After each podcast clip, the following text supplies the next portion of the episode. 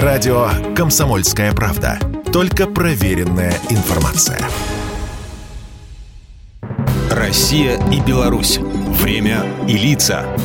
23 августа 43-го советская Красная Армия разгромила немецко-фашистские войска в битве на Курской дуге. Курская битва считается величайшим танковым сражением в истории. В нем участвовало около двух миллионов человек и шесть тысяч танков. Сам термин «дуга» получил свое название от выступа глубиной до 150 километров и шириной до 200 километров, обращенной в западную сторону – который образовался в ходе зимнего наступления Красной Армии и последовавшего контрнаступления вермахта на Восточной Украине. Чтобы остановить продвижение советских войск, германское командование в апреле 43-го разработало операцию под кодовым названием «Цитадель». Для ее проведения были привлечены более 50 дивизий. Группировка вермахта насчитывала свыше 900 тысяч человек, около 10 тысяч орудий и минометов, две с лишним тысячи танков. В составе советских Центрального Воронежского и Степного фронтов насчитывалось около 2 миллионов человек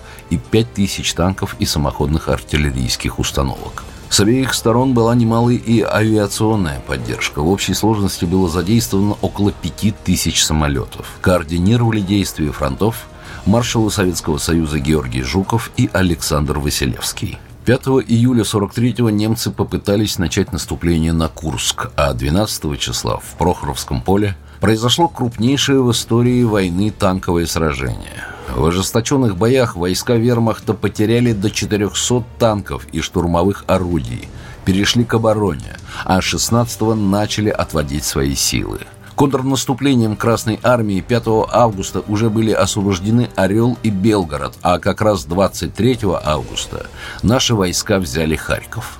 В общей сложности в ходе боев на Курской дуге враг был отброшен на 140 километров и было занято выгодное положение для освобождения левобережной Украины.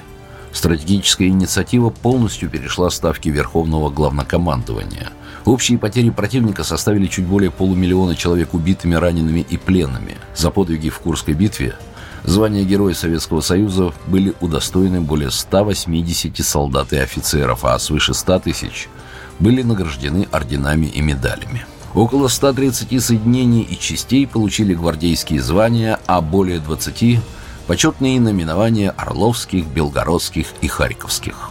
Наши потери на Курской дуге были немалы – 255 тысяч бойцов остались лежать там навечно, в полях нашей Родины, которая чтит их память и сегодня.